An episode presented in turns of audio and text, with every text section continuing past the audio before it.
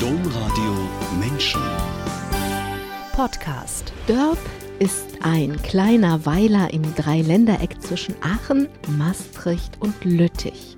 Wiesen mit altem Baumbestand und Galloway-Rindern gibt es hier. Drumherum stehen meterhohe Weißdornhecken mit hoffentlich vielen Insekten und drei Generationen leben hier. Hier lebt der Sozialarbeiter und Zen-Meister Manfred Rosen und seine Geschichte erzählen wir heute. Wir erzählen das und warum Manfred Rosen hier zusammen mit einer Handvoll traumatisierter Kinder und Jugendlicher lebt. Wir erzählen, warum Frère Roger und sein Lebensmotto Kampf und Kontemplation Manfred Rosen in jungen Jahren sehr inspirierte und Engagement und Stille bis heute für den Zen-Meister und Sozialarbeiter zentral sind.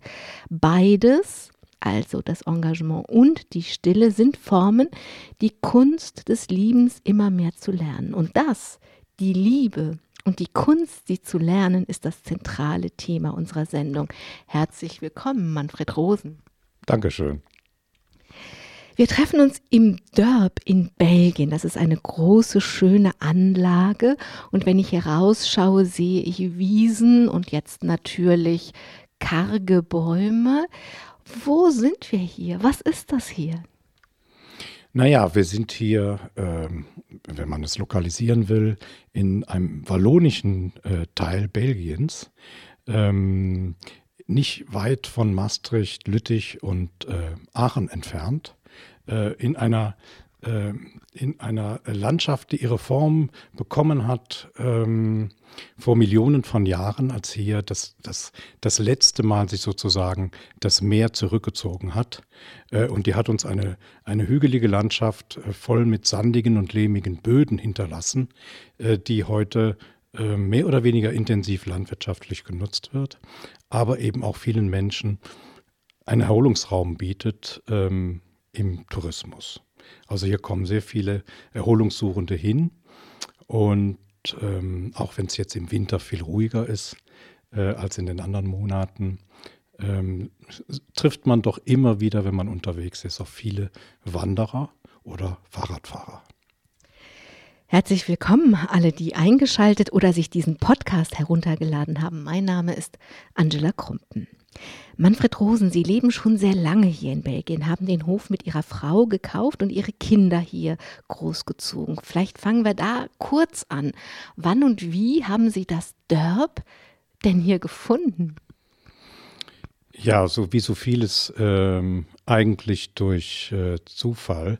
Ich bin während meines Studiums ähm, Ende der 70er Jahre nach Belgien gezogen, ähm, aber auch da durch einen Zufall. Ich habe einfach auf eine ähm, eine Wohnung gesucht und es hat sich dann jemand gemeldet hier aus äh, Belgien und so kam ich ähm, damals erstmal überhaupt ähm, äh, in dieses, nicht, nicht zum ersten Mal in dieses Land, ähm, weil ich komme ursprünglich aus der Eifel, die auch an Belgien angrenzt. Ähm, aber ich habe dann zum ersten Mal hier die Möglichkeit gehabt zu wohnen und dann ähm, ja, zehn Jahre später, ähm, als es darum ging, ein, ein größeres, ähm, eine größere Wohnmöglichkeit, einen Hof zu finden, ähm, habe ich, nachdem das eine Zeit lang nicht funktioniert hat, äh, dennoch dann äh, etwas enttäuscht auf eine Annonce angerufen, wo einfach nur stand, Haus zu vermieten. Und es war jemand am Telefon, der dann äh, sagte, ähm, als ich fragte, ist es denn ein Bauernhof, der dann sagte, nee, das ist ein Neubau. Aber wenn Sie mich fragen, einen Bauernhof habe ich auch noch. Und so kamen wir hier äh, in diese Gegend äh, und haben dann erst hier in der Nähe einen wunderbaren Hof gemietet, da auch lange gelebt, bis wir dann dieses Traumprojekt, wo wir jetzt leben, ähm, erwerben konnten, was wir immer wieder äh, besucht haben. Und damals lebte hier noch äh, eine alte Frau, sozusagen äh, als Überlebende ihrer ursprünglich großen Familie. Und die hat uns schließlich hier dieses, diesen, diese Hofanlage verkauft. Ähm, ja, das will ich jetzt nicht weiter im Detail erzählen, aber so kamen wir hier an diesen Platz. Sie leben hier mit drei Generationen, also Kindern und Enkelkindern und mit einer Handvoll, Handvoll traumatisierter Kinder und Jugendlicher und ihrem Team, mit dem sie sich zusammen um die Jugendlichen kümmern. Wie viele Menschen leben denn hier? Naja, wenn man sie alle jetzt, äh, zusammenfasst, dann sind es immer, dann ist das, das runde Dutzend schnell voll. Das runde Dutzend ist schnell voll. Das Dörp ich ja schon gesagt, ist ein Drei-Generationen-Dörp. Ihre Kinder sind hier aufgewachsen und in die Welt hinausgeflogen, aber dann wollten sie zurückkommen, um selber hier Familien zu gründen und ihre eigenen Kinder hier spielen und aufwachsen sehen. Ich stelle mir vor, dass das für den Vater und jetzt ja auch für den Großvater ein schönes Gefühl ist, oder? Ja, absolut. Ich habe meinen Kindern einfach gesagt, sie können natürlich ihr Leben so leben, wie sie das gerne möchten. Ähm, aber sie können auch diesen Platz, wo sie groß geworden sind, auch dann wieder für ihre, für ihr weiteres Leben nutzen. Und daraus ist dann, weil sie sich so entschieden haben, dieses äh, neue Drei-Generationen-Projekt geworden. Und ähm, das ist natürlich für mich auch wunderbar, obwohl ich mir auch hätte vorstellen können und sowas geplant, jetzt in dem Alter, was ich jetzt schon habe, äh, so langsam mehr irgendwo in Ruhe nur zu sitzen und, und die Welt zu betrachten, statt weiterhin aktiv äh, an ihrer Gestaltung teilzunehmen. Und das ist jetzt auch mein Part, aber das ist in Ordnung. Und ich fühle mich sehr wohl, vor allen Dingen auch mit meinen Enkeln.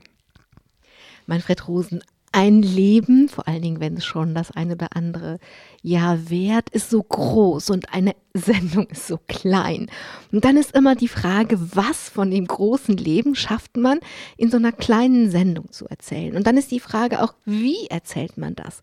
Und in Ihrem Fall dachte ich, nehmen wir das Buch des Sozialpsychologen Erich Fromm, in dem die Liebe als Lebenskunst beschrieben wird. Bevor wir zu dieser Kunst kommen, Manfred Rosen, warum ist dieses Buch denn wichtig oder so wichtig für Sie? Es ist deswegen wichtig, weil ich habe es äh, sehr früh in meinem Leben, also als, als sehr junger Mensch, äh, in die Hände bekommen. Ich habe es geschenkt bekommen. Und ähm, als ich, äh, als ich es gelesen habe, habe ich mich in vielem, einerseits habe ich mich in vielen wiedergefunden, also mein Denken da wiedergefunden, aber in einer Weise ausgedrückt, die ich niemals so hätte ausdrücken können. Und so ist es mir immer wieder gegangen, auch im Leben. Also dieses Buch war einfach grundlegend, weil es viele Themen angesprochen hat, die mir wichtig waren, die mich mein ganzes Leben auch begleitet haben, nämlich letzten Endes, was ist das eigentlich, Liebe?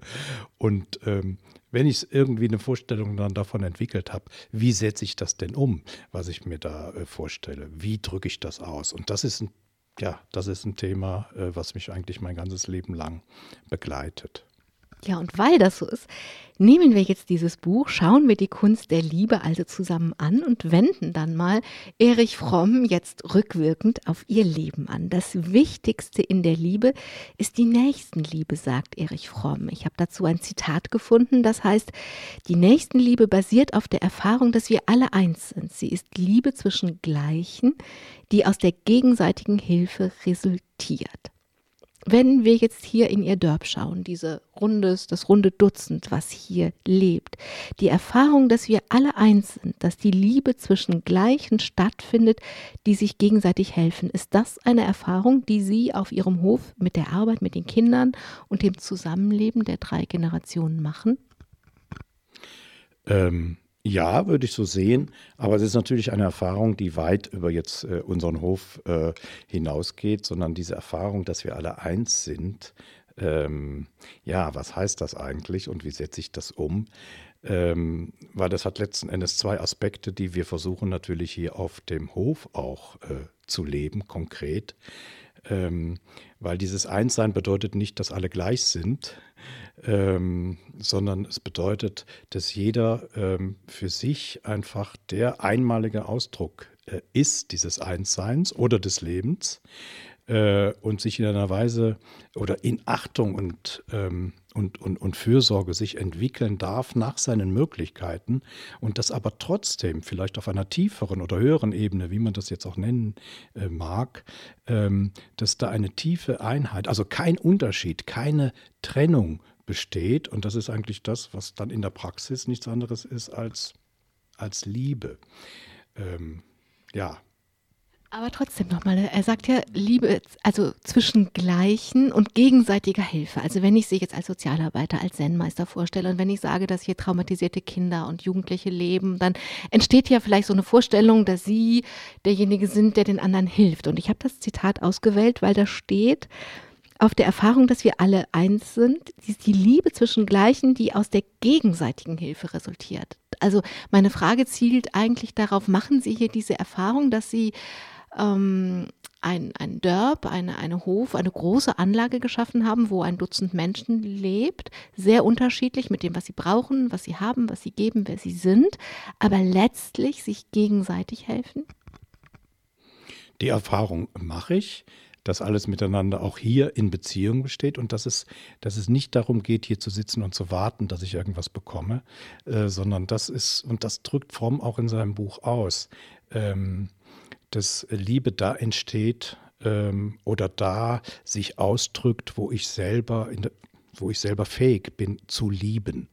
Äh, und ähm, wenn ich eben ähm, jemanden meine Achtung, meinen Respekt entgegenbringe ähm, und ähm, ja auch eine gewisse Fürsorge, ähm, dann, dann wirkt sich das unmittelbar ähm, wie in einem Resonanzkörper auch bei mir dann wieder aus. Also ich bekomme eigentlich immer das zurück, was ich auch gebe.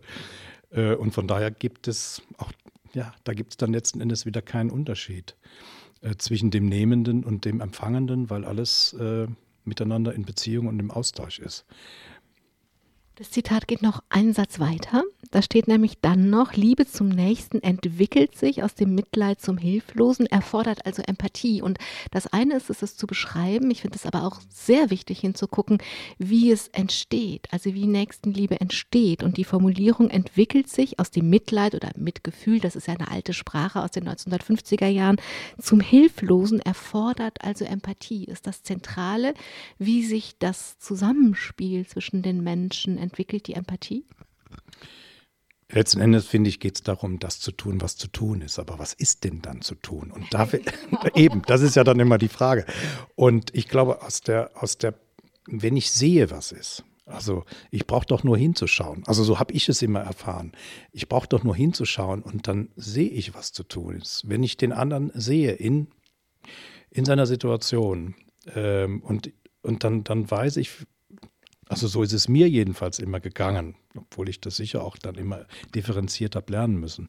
Dann weiß ich eigentlich, ähm, wo Hilfe anzusetzen hat oder wo Unterstützung äh, überhaupt äh, notwendig ist. Und es ist ja nicht immer notwendig und grundsätzlich nicht notwendig, aber es gibt immer wieder Situationen, wo, ähm, wo andere auch Hilfe bedürfen. Ob das jetzt ähm, die, die, Schnecke ist, die da gerade die Straße versucht zu überqueren und wo es vielleicht sinnvollerweise nötig wäre, sie da wegzusetzen, um sie nicht zu gefährden. Oder ob es eben ein Mensch ist, der äh, unmittelbar äh, durch Wort oder durch Tat einer gewissen Hilfe bedarf, im Rahmen dessen, was mir gerade möglich ist, dann bin ich einfach da und tue das, was zu tun ist. Manfred Rosen, nehmen wir dieses Buch von Erich Fromm. Also wir haben jetzt, er sagt, das Wichtigste ist die Nächstenliebe, aber er beschreibt in diesem Buch die unterschiedlichen Arten von Liebe und er kommt dann auf die Mutterliebe. Und damit fängt ja immer jedes Leben an mit den Eltern, mit Mutter und Vater und der Liebe, die ein Kind von Anfang an bekommt oder nicht bekommt. Sie selber haben viel Liebe als Kind bekommen. Sie sind Mitte der 1950er Jahre in der Eifel geboren und Sie haben eben schon gesagt, in Schleiden aufgewachsen. Sie und Ihre Geschwister hatten viel Freiheit, den Wald, die Natur, haben in einer Bedienstetenwohnung der Kreisverwaltung gewohnt und hatten im Haus und drumherum viel Platz zum Spielen. Ich frage mal nach dem Grundgefühl, das Ihnen diese Eifler, waldige Kindheit gegeben hat. Also das Grundgefühl war sicher, ähm, willkommen zu sein, angenommen zu sein. Äh, ja, angenommen und geliebt zu sein. Ähm, das war so wichtig, sich da wohl und vor allen Dingen sicher zu fühlen und aufwachsen zu können in all den Möglichkeiten, die es da gab. Also es war einfach eine, eine Form von, von Geborgenheit, äh, die mich sicher sehr geprägt habe. Ich bin einfach in auch einer, das war ja die Nachkriegszeit, zehn Jahre. Äh, und trotzdem bin ich in einer Sicherheit und Geborgenheit äh, groß geworden, die die Generation davor leider nicht hat erleben dürfen. Sie sind früh und gerne in einen Kindergarten gegangen, der von Nonnen geleitet wurde und haben auch da diese Erfahrung gemacht, ich bin willkommen. Sie haben sich angenommen und geliebt gefühlt. Und wenn ich heute einem Zen-Meister gegenüber sitze, für den Stille natürlich eine der zentralen Säulen im Leben ist, dann hatten Sie, ich sage mal, zur Stille begabte Nonnen, die Ihnen früh die Stille näher, nah oder näher bringen konnten. Zum Beispiel ganz spielerisch mit einer Nadel. Mhm. Ja, genau. Also das war eigentlich äh, genial und intuitiv, äh, wie diese Kindergärtnerin, die ich da erlebt habe, also Nonnen, noch im vollen Habitus, was die mit uns gemacht haben. Zum Beispiel immer äh, stille Übungen, indem sie einfach eine, äh, eine, eine Nadel äh, aus ihrer Tracht dann entfernten und, sie, und, und uns Kinder aufforderten, jetzt hört doch mal zu, äh, wie diese Nadel zum Boden fällt. Und wir waren wirklich sowas von gespannt, äh, um dieses Pling dann schließlich hören zu dürfen. Das waren so ganz wichtige Erfahrungen, einfach Stille wahrzunehmen, die mich auch geprägt haben. Und darüber hinaus, dass ich eben dieses, dieses Grundgefühl von Stille auch dann schließlich in all dem ähm, wahrnehmen konnte, ähm, wo wir aktiv waren, wo wir eben draußen äh, im Wald waren, der diesen Kindergarten oder dieses Kloster umgab, in dem der Kindergarten war. Es war einfach äh, eine wunderbare Mischung ähm, aus Angenommensein, äh, geliebt werden, Sicherheit, Stille ja, das, was man vielleicht heute auch als Erfahrung von, als spirituelle Erfahrung bezeichnen kann, das war mir damals als Kind schon irgendwie verfügbar oder möglich, mit Hilfe dieser Betreuerinnen. Und wenn Sie sich heute hier im Dörp um traumatisierte Kinder und Jugendliche kümmern, dann haben Sie einerseits mit Ihrer glücklichen Kindheit ganz andere Erfahrungen gemacht, wissen also, was diesen Kindern und Jugendlichen fehlt, aber andererseits, gerade wenn wir auf die Mutterliebe schauen, so wie Fromm sie beschreibt, auch schwere Erfahrungen gemacht. Fromm führt zur Mutterliebe aus, dass wahre Mutterliebe nicht nur bedeutet, für das Wachstum des Kindes zu sorgen, sondern schließlich auch loslassen zu können. Und ich war sehr erstaunt, wie genau das auf ihre Geschichte passt, denn es war das Loslassen, das für ihre Mutter nicht nur sehr schwer, sondern eigentlich zu schwer war. Also so schwer, dass sie psychotisch darüber geworden ist. Was ist passiert und wie hat sie das geprägt? Ja, also äh, Psychosen haben ja immer multifaktorielle Ursachen letzten Endes. Aber in meiner Situation oder in der Situation in Bezug zu meiner Mutter ähm, äh, war wahrscheinlich dieser äh, Ablösungsprozess meinerseits äh, so mit 16, 17 Jahren der Auslöser für ihre äh, schwere Erkrankung, weil es ihr eben nicht gelungen war, äh, loszulassen. Sie war eigentlich ähm, das, was ich halt als ähm, auch als Liebe und Geborgenheit ihrerseits äh, so wohltuend empfunden habe. Ähm, dann aber ab, ja, war es für mich ganz wichtig, auch ab einer bestimmten Zeit mich aus dieser, aus dieser Bindung wegzuentwickeln, wegzuorientieren, neue Bindungen einzugehen. Und diesen Ablösungsprozess, den hat sie einfach nicht verkraften können. Und der hat diese, diese Erkrankung, die dann äh, viele Jahre gedauert hat, ähm, die durch viele Auf und Abs und durch äh, eine ganze Reihe von auch von Suizidversuchen geprägt waren, ähm, die hat dann ähm, ja, mein, mein Leben auch in einer Weise äh, bestimmt, ähm, dass ich ähm, ohnmächtig, mehr oder weniger ohnmächtig, da auch zusehen musste, äh, dass dieser nötige, notwendige Ablösungsprozess meinerseits, andererseits Leid provozierte. Ähm, ja. Das hätte ja dazu führen können, dass Sie den Ablösungsprozess gestoppt hätten. Haben sie aber nicht. Ja, weil ich glaube, dass äh, das geht nicht. Es ist wie, also so, so empfinde ich es jedenfalls, so habe ich es empfunden. Äh, jedem, ähm, jedem Einatmen folgt der Ausatmen. Also jedem Annehmen folgt das Loslassen, sonst funktioniert das Leben nicht.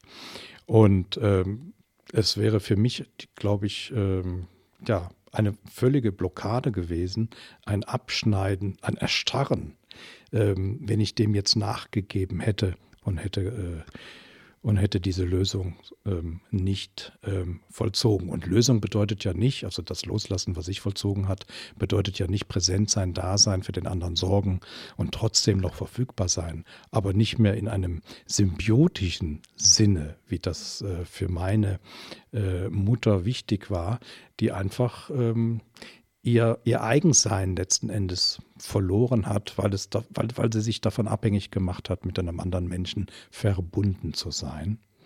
Und das war eigentlich die Tragik in dieser Beziehung. Diese doppelte Erfahrung von einer wirklichen Angenommensein und dieser Schwere äh, in dieser Beziehung, diese, diese so schwierige Loslösung für ihre Mutter, wie hilft Ihnen das mit den Kindern und Jugendlichen, die hier sind?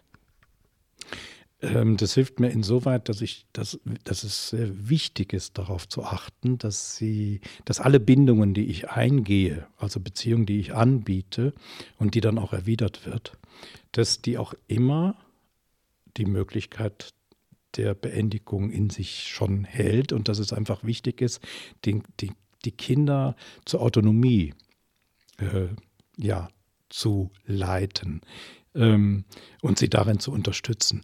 Und alle Bestrebungen, sich jetzt irgendwie zu, in eine Abhängigkeit zu begeben, die transparent zu machen ähm, und deutlich zu machen, ähm, ja, ich glaube, auf, auf diese Weise, ähm, auf diese Weise darauf zu achten, äh, dass, dass, dass sich selber, aber eben auch Kinder Beziehung, Bindung eingeben können, die aber auch endlich ist, die auch beendet werden die, die einfach beendet wird. Entweder ähm, weil ähm, die Kinder in dem Alter sind, wo sie auf eigenen Füßen stehen dürfen und sollen und äh, sich ein eigenes Leben aufbauen. Oder vielleicht äh, auch in anderen Situationen, wo wir feststellen, dass ähm, eine, eine weitere Beziehung so nicht sinnvoll ist und vielleicht in anderen Bezügen bessere Entwicklungsmöglichkeiten bestehen. Manfred Rosen, ich habe zu Beginn der Sendung gesagt, dass in ihrer Jugend These und das Motto Kampf und Kontemplation wichtig war. Über die Kontemplation, die Stille haben wir schon ganz kurz gesprochen. Der Kampf, also das Engagement, kam aber noch sehr kurz. Sie waren ungeheuer aktiv in der Jugend und zwar in vielen Formen, in der kirchlichen Jugendarbeit, in der Schülermitverwaltung bei Pax Christi. Und das war die Zeit des großen Aufbruchs unter Willy Brandt, als die Bundesrepublik sich sehr veränderte. Was an diesem Aufbruch hat Sie so angezogen, dass Sie so aktiv geworden sind? Naja, einerseits fühlte ich mich dem, dem, dem Leben äh, ja sehr verbunden und andererseits fühlte ich mich herausgefordert, es mitzugestalten, ähm, weil ich mich einfach auch als Teil dieses Lebens, auch des gesellschaftlichen Lebens, kirchlichen Lebens, politischen Lebens ähm, erfahren habe war es eigentlich folgerichtig, überall da, wo ich dann war, auch mitzuarbeiten, mich einzubringen, mitzugestalten, im Bewusstsein dessen, dass wir alle miteinander verbunden sind und, und äh, die Aufgabe haben, die, dieses Leben, auch dieses Miteinanderleben äh, zu gestalten. Und ähm, diese Zeit, ähm, ähm, die mich da sehr stark sensibilisiert hat, weil es, äh, also diese Zeit um Willy Brandt, als es zu einer neuen Bundesregierung kam, die auch, ähm, ja, die die Perspektive äh, damals vor allen Dingen äh, auf den Osten bezogen veränderte und mit, mit Staaten verhandelte, ähm, es ging ja damals vor allen Dingen um Polen, es ging auch um die Sowjetunion, die man bis dato immer als eine, eine große äh, Bedrohung erlebt äh, hatte, ähm, die war von so viel äh, Hoffnung auch geprägt, dass man einfach ins Gespräch, in den Dialog miteinander äh, treten muss, um auch Veränderungen zu erreichen. Äh, das war mir sowas von einsichtig, weil ich wusste, das funktioniert auf zwischenmenschlicher Ebene, funktioniert das einfach. Äh, ich kam aus einer katholischen Gemeinde und da war es damals üblich, in, in, als Kind nicht mit den Nachbarn zu reden, die protestantisch waren. Das habe ich nie eingesehen und verstanden und habe sehr früh mich da auch engagiert, äh, einen gemeinsamen Arbeitskreis ins Leben zu rufen, der eben dazu diente, in den Austausch zu kommen, gemeinsame Veranstaltungen zu planen und durchzuführen, einfach ein Miteinander äh, zu leben, ähm, weil man ja schließlich ähm, ähm, zwar konfessionell vielleicht unterschiedlich war, aber doch in einer, für mich dann die christliche Religion, äh, doch zusammengehörig war. Und das habe ich später aber auch immer weiter äh, übertragen, in, insoweit, dass mir Grenzen, die da institutionell gesetzt wurden, äh, dass mir das, dass die zu überwinden, ähm, mir wichtig waren, um einfach die Gemeinsamkeiten, die Grundlagen des Miteinander, ja, das Einssein, was, ja, was mir ja immer ganz äh, deutlich verfügbar war, um das eben auch konkret zu leben. Sie haben gesagt, es war so viel Hoffnung da und mir war klar, wenn ich Teil dieser Veränderung sein will, dann muss ich aktiv sein.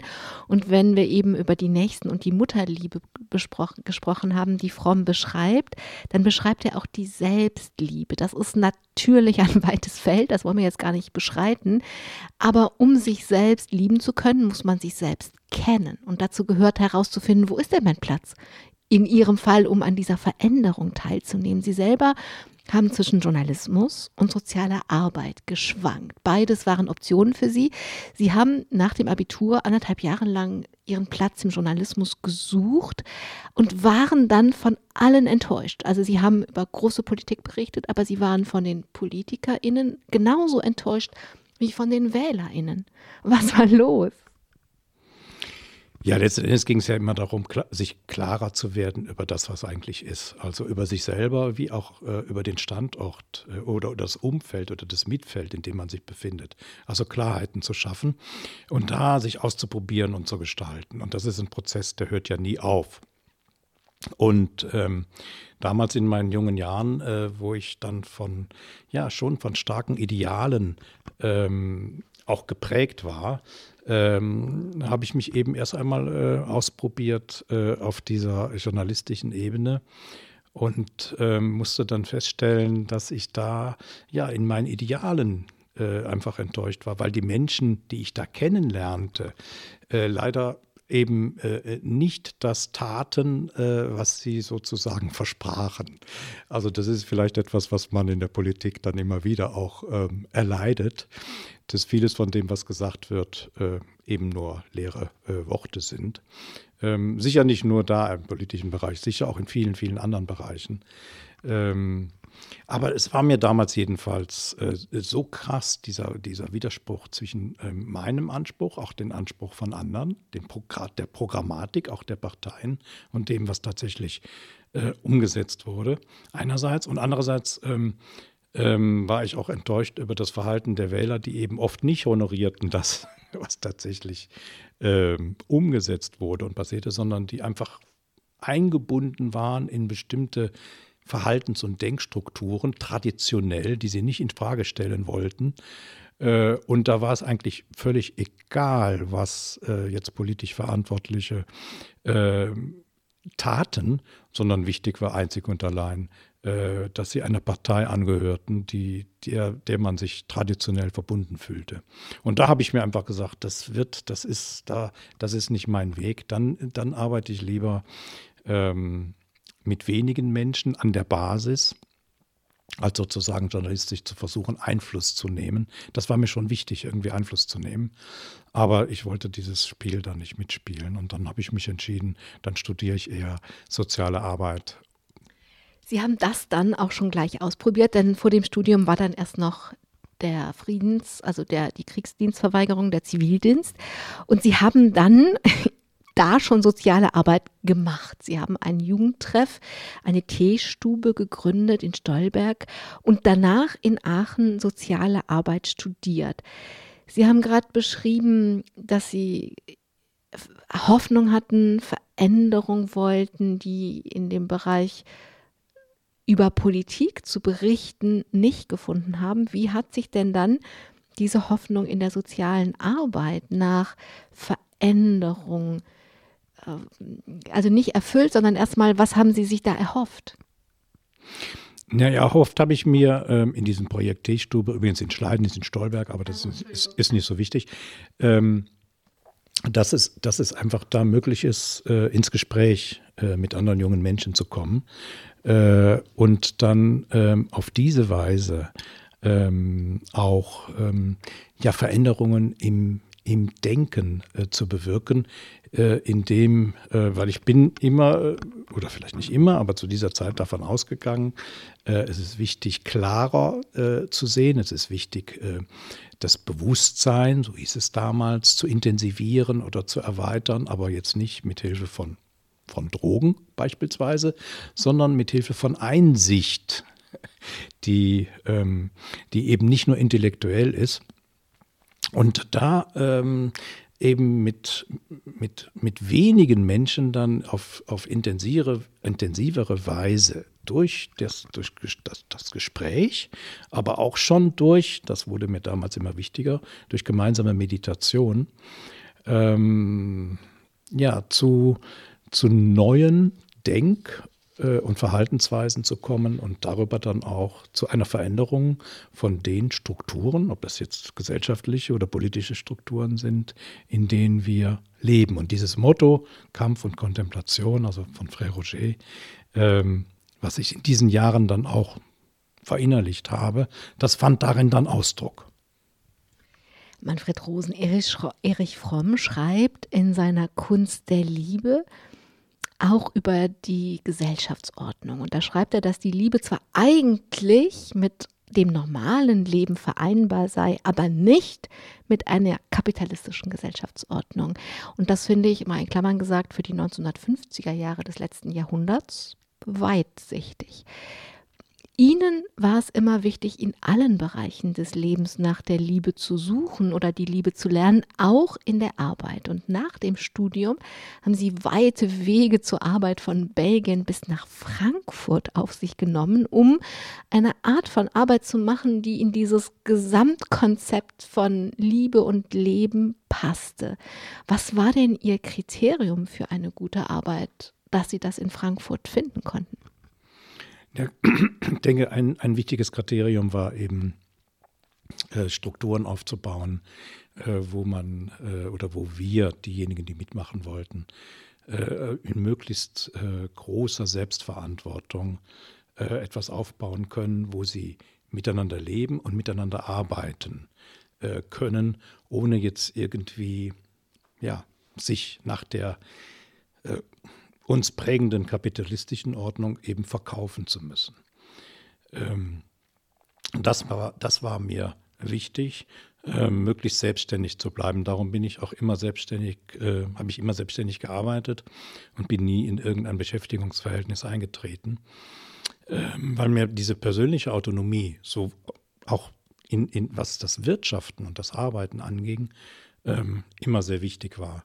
Und das dann mit anderen zu verwirklichen in einem Projekt, das war einfach deswegen in Frankfurt möglich, weil es da viele, ja, für dieses Thema sensible äh, Menschen gab, die ähm, einfach bereit waren, neue Formen des Zusammenlebens und der Arbeit auszuprobieren. Ähm, ja, und das war damals eben die Arbeiter Selbsthilfe, so hieß die in Oberursel bei Frankfurt, die da ihr eigenes Projekt aufgebaut hat.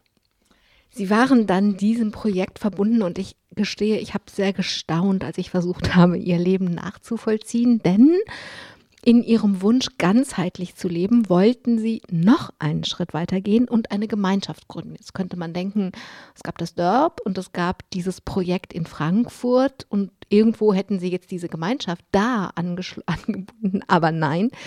Sie haben weite Wege auf sich genommen, denn diese Gemeinschaft haben sie in den Pyrenäen gegründet. Genau. Das hatte dann wiederum damit zu tun, ähm, dass ähm, ich den Eindruck hatte durch meine Arbeit, dass so gewisse auch städtische Strukturen, ähm, dass die vieles von dem, was an Idealen jetzt an Umsetzung verlangten, ähm, dass die dem Ganzen im Wege stand. Nämlich damals schon äh, der Versuch, auch mit der Welt äh, zu leben, also mit der Mitwelt oder das, was man damals noch eher als Umwelt bezeichnet hat, oder mit der Natur in irgendeiner Weise in Einklang zu kommen. Äh, und zwar da, wo ja, wo es vielleicht noch mehr Möglichkeiten gibt, ähm, sich in vielem zu verwirklichen, ohne so sehr geprägt zu sein von den Strukturen, die schon da sind. Also sich einen Platz zu suchen, der noch, der möglichst äh, naturbelassen ist Und äh, ein Zufall hatte mich dann eben in die äh, mittleren Pyrenäen geführt, äh, wo ich den Eindruck hatte, das ist noch ein Landstrich. Da fließen Milch und Honig von den Bergen, ähm, weil er eine weitgehend unberührte Natur zur Verfügung stellte. Allerdings das Ergebnis einer, einer Landflucht die 50 Jahre vorher schon eingesetzt hatte, weil damals das Land dort so dicht besiedelt war, äh, dass es nicht mehr ausreichend Ressourcen für die dort lebenden Menschen zur Verfügung stellen konnte und die Menschen waren gezwungen auszuwandern, hauptsächlich nach, nach Amerika und sie hinterließen viele leerstehende äh, Dörfer und äh, Landflächen, die dann von der Natur zurückerobert wurden. Und da kam ich praktisch an durch Zufall und dachte, hier lohnt es sich doch, äh, etwas aufzubauen, ähm, was eigentlich so meinem Anspruch ähm, entsprechen könnte. Äh, also einerseits äh, Lebens- und Arbeitsstrukturen aufzubauen, andererseits aber dem Ganzen auch einen Hintergrund zu geben, also einen Ort der, der Stille äh, zu schaffen, der einfach, da war es still. Da war es still und wenn man äh, nachts dann in den Himmel schaute, äh, sah man ein unendlich klaren Sternenhimmel, weil es da kein Streulicht von, von, von, äh, von Städten gab, die den Himmel jetzt irgendwie, oder auch keine, keine industriell verseuchte Luft gab. Äh, also es war so eine Art ähm, eng, ganz enge Anbindung äh, an die Natur und gleichzeitig der Wunsch, äh, dieses menschliche Leben und oder auch dieses zivilisatorische Leben, was uns ja, was mich ja auch geprägt hatte, in einer Weise neu zu definieren und umzusetzen. Äh, das ist aber nur ansatzweise gelungen, weil es ist letzten Endes äh, auch da ähm, gescheitert, weil diese Verwirklichung von Projekten, wo jeder dann in, in, persönlicher Autonomie einerseits und andererseits aber auch in gemeinschaftlicher Arbeit versucht, etwas zu verwirklichen, eine gewisse Stabilität braucht, äh, auch in der persönlichen Konstitution. Und äh, stabile Gemeinschaften zu gründen, äh, ist einfach, äh, das ist meine Erfahrung, die ich immer wieder gemacht habe, die ist einfach sehr, sehr schwierig, weil wir Menschen so sind, wie wir eben sind in unserem derzeitigen äh, Entwicklungsstand. Es kann sich ja noch verändern, aber es war damals einfach nicht so möglich, wie ich mir das gewünscht hätte. Also Sie haben daraus zusammen mit Ihrer Frau Manfred Rosen die Konsequenz gezogen und gesagt, bei aller Liebe zum Leben in Gemeinschaft wollen wir ein Leben in Familie. Also Sie wollten diese Beständigkeit, also eine Beziehung, die dann eben auch Verantwortung übernehmen kann, braucht ja Stabilität. Die wollten Sie als Familie leben. Und dann hat sich für Sie herausgestellt, dass der beste Stand auch dafür Belgien war. Also wir kommen zurück ins Dörp irgendwann dann, aber erstmal kommen wir zurück in die Nähe von Aachen, sodass die Kinder in Deutschland in den Kindergarten und die Schule, in die Schule gehen konnten. Das ist ja schon an sich eine anspruchsvolle Vision von diesem Familienleben. Aber dann, und ich gestehe, da ist mir so ein bisschen schwindelig geworden bei der Vorstellung, gehört da noch die Selbstversorgung dazu. Wie kriegt man denn so viele Dinge unter einen Hut? Ja, indem man es einfach ausprobiert, äh, letzten Endes ähm, und, und es versucht. Äh, und dann schaut, wo liegen die Grenzen und was ist möglich. Das ist immer ähm, nicht so leicht, äh, dann auch ähm, nämlich für sich selber zu sorgen, äh, also auch für zu sorgen, ohne sich letzten Endes dann selbst auszubeuten, wenn man anfängt, das Getreide wieder äh, mit der Hand zu mahlen, was man braucht, um das Brot zu backen. Ähm, und letzten Endes äh, gehört schon dazu auch eine gewisse Portion Pragmatismus zu sehen, was ist tatsächlich möglich.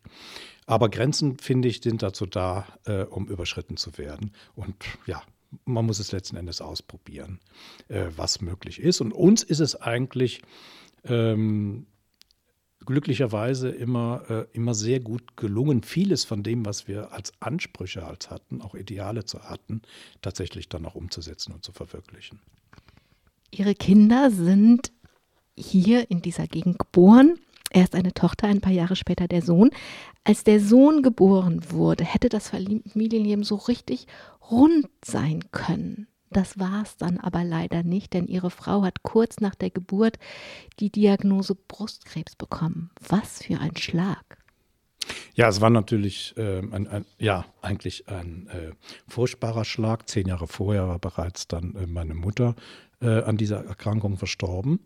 äh, und ich hatte sie begleitet. Und ähm, wir hatten ja dann hier äh, diesen Standort aufgebaut, der auch ähm, ja, viele Perspektiven bieten sollte für unsere Kinder, eben nicht nur für die eigenen Kinder, sondern auch für die, an, die aufgenommenen Kinder. Äh, und wir hatten versucht, diesen Kindern einfach äh, einen Platz zu schaffen, wo sie in Liebe, in Frieden äh, aufwachsen können. Und ähm, ich habe eben die Stabilität angesprochen. Äh, wir hatten uns ja dann für das Familienmodell äh, entschieden, weil uns, uns einfach eine stabile Form für das, ähm, äh, für, weil wir das für das angesehen haben, was wir vorhatten. Und ähm, wir waren eben als Paar sehr miteinander gebunden. Wir hatten uns einfach klar entschieden, wir werden miteinander alt, wir bauen das auf, wir schaffen für Kinder äh, einen Platz, gerade auch für verletzte Kinder, damit sie wieder äh, Heilung auch erfahren können. Und dann äh, hatte das Leben sozusagen ähm, für uns äh, diese Wendung vorgesehen, dass eben äh, meine Frau dann auch dann schwer erkrankte äh, und dadurch dass wegen der Schwangerschaft diesen, dieser, ja, eigentlich der Fortgang der Krankheit übersehen wurde. Ähm, dann letzten Endes nur überblieb, ähm, palliativ diese Erkrankung äh, zu begleiten und ihr Leben so lange wie möglich, äh, das war ihr Wunsch, ähm, aufrechtzuerhalten, um noch eine Weile für die Kinder da zu sein und die mit zu prägen. Das ist eben dann auch gelungen. Und äh, fünf Jahre nach der äh, Geburt meines Sohnes ist sie dann hier, so wie mein Sohn hier im Haus äh, geboren wurde, ist sie dann auch hier bei uns im Haus mit uns gemeinsam, die wir sie begleitet haben, ist sie dann auch gestorben. Bindet das nicht nochmal ganz anders an diesen Ort? Ähm, in gewisser Weise schon, ja, aber ähm, jetzt nicht in der Weise, dass ich nicht immer hätte auch sagen können, wir können den auch aufgeben. Also äh, Sie haben dann Ihre Kinder allein großgezogen. Und das ist ja auch logistisch. Also ihre Kinder sind in Aachen zur Schule gegangen. Ich bin die Strecke heute gefahren. Das ist ein Streckchen zu fahren. Das muss man dann eben auch immer überwinden können. Ja, es war der, es, es war der Wunsch meiner Frau gewesen, äh, dass die Kinder die Möglichkeit haben, in eine Waldorfschule zu gehen. Wir mussten uns damals entscheiden. Äh, wir machen es heute bei den Enkeln äh, wieder anders. Also es war nicht keine leichte Entscheidung, direkt vor Ort in einem französischsprachigen Belgien zur Schule zu gehen, in eine staatliche Schule oder eben ähm, eine besondere Schulform zu favorisieren, eben die Waldorfschule, die damals oder ja für uns einfach ein, ein anderes Verhältnis zu den Kindern entwickelte äh, und das sicher auch heute noch tut. Äh, und das wollten wir unseren Kindern einfach ermöglichen. Äh, das setzte aber eben auch eine gewisse äh, Logistik voraus. Es war nicht ähm, einfach, das alles äh, äh, zu meistern dann als Alleinerziehende als Alleinerziehender, beziehungsweise die, die Aufgaben, die meine Frau ja wahrgenommen haben, mussten dann andere wahrnehmen. Ich musste also dann auch andere Menschen finden, die bereit waren, äh, diese Aufgaben dann auch zu übernehmen. Ich musste das auch äh, irgendwie finanzieren. Es hat aber im Nachhinein, es hat äh, funktioniert. Also ähm, das tatsächlich dann auch zu stemmen. Ich wollte aber, ähm, es wäre ja jetzt vielleicht die Alternative gewesen, ähm, meine Frau hat dann noch gesagt, dann suchst du dir einfach eine andere äh, und dann macht ihr das weiter. Aber das war nicht mein, das war mir nicht möglich. Also ich bin, ich habe versucht für meine Kinder dann äh, sowohl die Mutter- wie die Vaterrolle zu übernehmen. Äh, das hat auch funktioniert, finde ich. Aber ähm, da hätte von von außen, wenn da jetzt eine neue Partnerin gekommen wäre. Unter Partnerschaft habe ich mir immer vorgestellt, dass wir, Partnerschaft bedeutet, man baut sich gemeinsam etwas auf aus den Anteilen, die jeder mit reinbringt. Aber hier war ja ein bestehendes äh, Projekt mit diesen Kindern, mit meinen eigenen Kindern. Und wenn da von außen jemand reingekommen wäre, dann hätten wir sicher die Ausrichtung äh, auch verändern müssen. Und das wäre vielleicht für die Kinder dann doch nicht so gut gewesen, als äh, der Versuch, jetzt beide Parts zu übernehmen. Und das ist letzten Endes, hat sich das auch bewährt und es ist in Ordnung. Und äh, ich bin damit sehr zufrieden. Und meine Kinder auch. Manfred Rosen zurück zur Kunst der Liebe und zu Erich Fromm. Der schreibt nämlich über die Liebe weiter. Liebe ist nicht in erster Linie eine Bindung an eine bestimmte Person. Sie ist eine Haltung, eine Orientierung, welche die Beziehung eines Menschen zur Welt als Ganzes bestimmt. Diese Haltung zur Welt als Ganzes haben Sie im Laufe Ihres Lebens an vielen Menschen geschult. Und kommen wir mal zu Ihrer eigenen Entwicklung.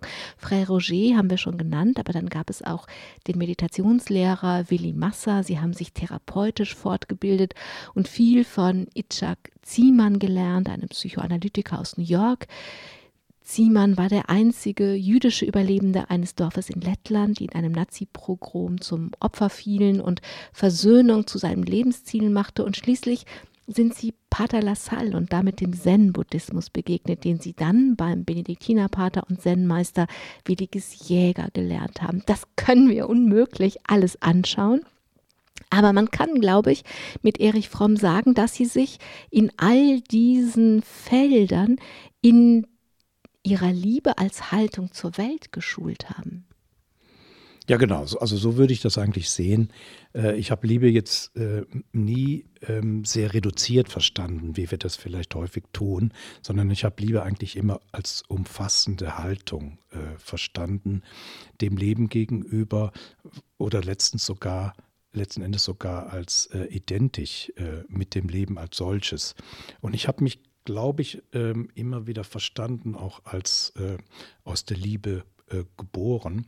Und dass Liebe überall, ähm, in jedem Augenblick erfahrbar ist, in all dem, was sich und wie es sich zeigt.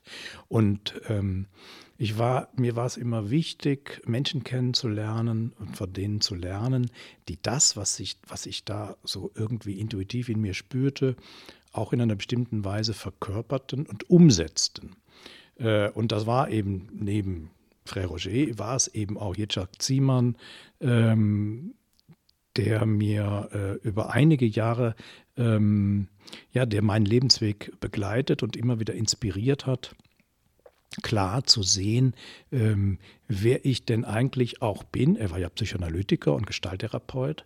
Wer, und und ähm, wie ich denn ticke, wie ich denn funktioniere, äh, wie ich denn denke. Und mich dabei auch immer wieder in diesen Strukturen in Frage zu stellen und vielleicht neu zu denken oder neu zu erleben, mich neu auszuprobieren. Ähm, aber ähm, letzten Endes immer immer auf der Basis von dieser Liebe oder auf der Basis von diesem Verbundensein, von der Verbundenheit oder von dem Einssein, aus dem ich irgendwie nie herausgefallen äh, bin, sondern ich habe das immer ähm, gespürt und das hat mich immer geprägt. Und ähm, so war es eben auch eigentlich ganz selbstverständlich, dass ich so spirituelle Wege entdeckt habe, die mir gezeigt haben, wie ich dem Ganzen dann nochmal Ausdruck äh, verleihe, was mir wichtig war.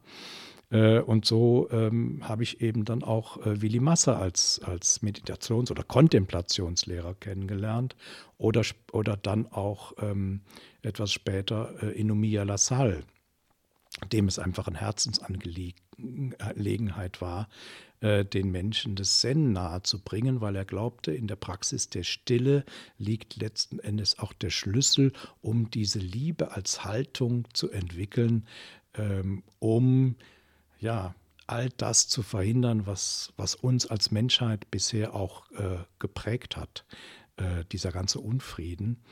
Ähm, in unserem Binnenverhältnis, also uns selbst gegenüber, aber auch der Natur, dem Leben überhaupt gegenüber.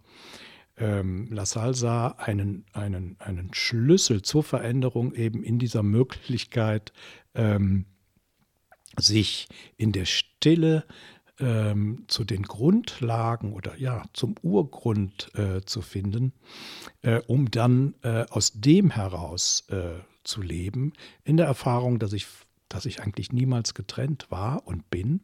Und das war eben auch ähm, später, als ich dann zu, zu Williges kam, ähm, ja so sein, sein Grundmotiv ähm, zu erleben, ich bin äh, verbunden, ich bin die Liebe, die sich liebt in, oder lebt in jedem ähm, Ausdruck. Ähm, und, und wenn ich das erfahre, dann entwickelt sich daraus auch eine Ethik, äh, die mich zu einem Handeln führt, ähm, die dem Leben angemessen ist und ihm nicht widerspricht. Die aber auch, wenn wir jetzt so viel über Liebe sprechen, dann ist das ja kann das ja auch so was Süßliches sein, was man dann hat. Und dann, wenn man nur genug Liebe hat, zum Beispiel gerade bei Kindern, bei traumatisierten Kindern, reicht das man, äh, manchmal nicht mit nur genug Lieben, sondern es braucht Kompetenzen. Und wenn ich so gucke, dann haben sie sich geschult in Meditation an den unterschiedlichen Orten, aber eben auch mit Itzhak Ziemann in Therapie, also auch in dem Bemühen, was ist denn wirklich, was funktioniert denn, was funktioniert nicht, was ist denn da, was der Liebe im Weg steht. Also auch mit der mit dem Willen, wirklich hinzuschauen und Kompetenzen zu erwerben. Also zunächst mal, Liebe ist ja jetzt nicht nur als Gefühl zu verstehen, sondern eben als Haltung. Und das, was wir als, als, als Liebe, äh, als Gefühl verstehen, das ist es oft nicht, äh, worum es wirklich ankommt. Äh, also da können wir uns auch verlaufen. Und darum ist es eben wichtig, sich immer wieder zu klären. Ähm, und es gibt auch keine es gibt, sagen wir, keinen, wir sind immer im Prozess, wir sind in stetiger Veränderung, wir können immer wieder dazulernen und wir müssen immer wieder dazulernen, weil all das, was wir glauben, jetzt als gesehen zu haben und dass wir dann versuchen, in Strukturen zu fassen, ähm, trifft es nicht, trifft es höchstens annähernd. Und so muss es, es ist immer auch ein Versuchen und ein Ausprobieren und, ähm, und ein, ein sich selber klären um tatsächlich dann auch Schritt für Schritt ähm, diesen Lebensweg äh, zu, ja, sich zu erspüren, sich zu ertasten, der letzten Endes unser Leben äh, ausmacht. Und das ist nie fix, das ist nie äh, gefestigt, sondern das bedarf einer ständigen ähm, Bewegung. Manfred Rosen, ein letztes Zitat von Erich Fromm für den Zen-Meister, der Sie heute sind. Können Sie als Zen-Meister was damit anfangen, wenn Erich Fromm in der Kunst des Liebens über die Liebe zu Gott, so nennt er die religiöse Form der Liebe, sagt, auch diese religiöse Form der Liebe, also die Liebe zu Gott, entspringe dem Bedürfnis, das Getrenntsein zu überwinden und Einheit zu erlangen. Ja, absolut, weil Gott ist ja letzten Endes auch nur eine, also für mich eine Metapher für Liebe oder Einssein. Aber ich kann sehr wohl auch als Zen-Meister, ähm, der ja äh, immer soll, also der immer sehr ähm, sparsam mit dem sein sollte, was er eigentlich aussagt, ähm, trotzdem sagen, ich bin immer in Gottes Hand. Äh, das heißt aber nicht, ähm, dass das jetzt irgendwie so eine, eine Naivität im Glauben voraussetzt, sondern es, es, es, es, ich sage das Kraft der eigenen Erfahrung, dass ich niemals getrennt bin, dass ich immer eins sind und zwar immer nur ähm, in diesem Augenblick, jetzt in diesem Augenblick äh, und dass es da nichts gibt, was mich irgendwie von anderen unterscheiden würde oder trennen würde. Äh, und aus, aus dieser Haltung heraus dann äh, zu leben und das zu tun, äh, was zu tun ist, das ist eben für mich auch das, was, was Erich Fromm eben auch als, als Liebe oder als Liebe als Praxis und Liebe als Haltung bezeichnet hat. Es kommt immer ähm, auf das an, was, was ich tue und was ich gerade tue und ich kann immer nur jetzt in diesem Augenblick ähm, leben und lieben. Manfred Rosen, jetzt in diesem Moment geht unsere Sendezeit zu Ende. Deswegen Zeit für eine allerletzte Frage, die ich jedem meiner Gäste stelle. Und das ist die Frage nach dem Wunsch, was noch kommen soll. Also ähm, für mich persönlich wünsche ich mir einfach, äh, dass ich noch die Gelegenheit habe, eine Weile hier zu sein. Also als diese Lebensform, die ich gerade verkörpere, dieser Manfred Rosen, äh, dieser Lebensausdruck oder ja, ähm, um, um noch einfach ein paar Dinge zu tun, die mir, die mir wichtig sind. Aber äh, an, äh, auch, wenn das, auch wenn das jetzt nicht möglich äh, sein würde, ähm, dann bin ich trotzdem davon überzeugt, dass die Liebe immer ihren Ausdruck findet, weil Liebe eben nichts anderes ist als das Leben in all seinen Formen. Ich muss es nur so sehen, ich muss es wahrnehmen können, ich muss es spüren können. Und diese Möglichkeit trägt jeder von uns äh, in sich, es ist vielleicht sinnvoll, ab und zu innezuhalten, nachzuspüren, zu schauen, still zu werden. Und dann offenbart sich dieses äh, Wunder des Lebens, weil es eben nichts anderes ist als dieser Augenblick gerade jetzt, äh, in dem wir nicht getrennt sind, in dem wir aufgehoben sind und eins sind. Und das kann ich immer wieder äh, spüren.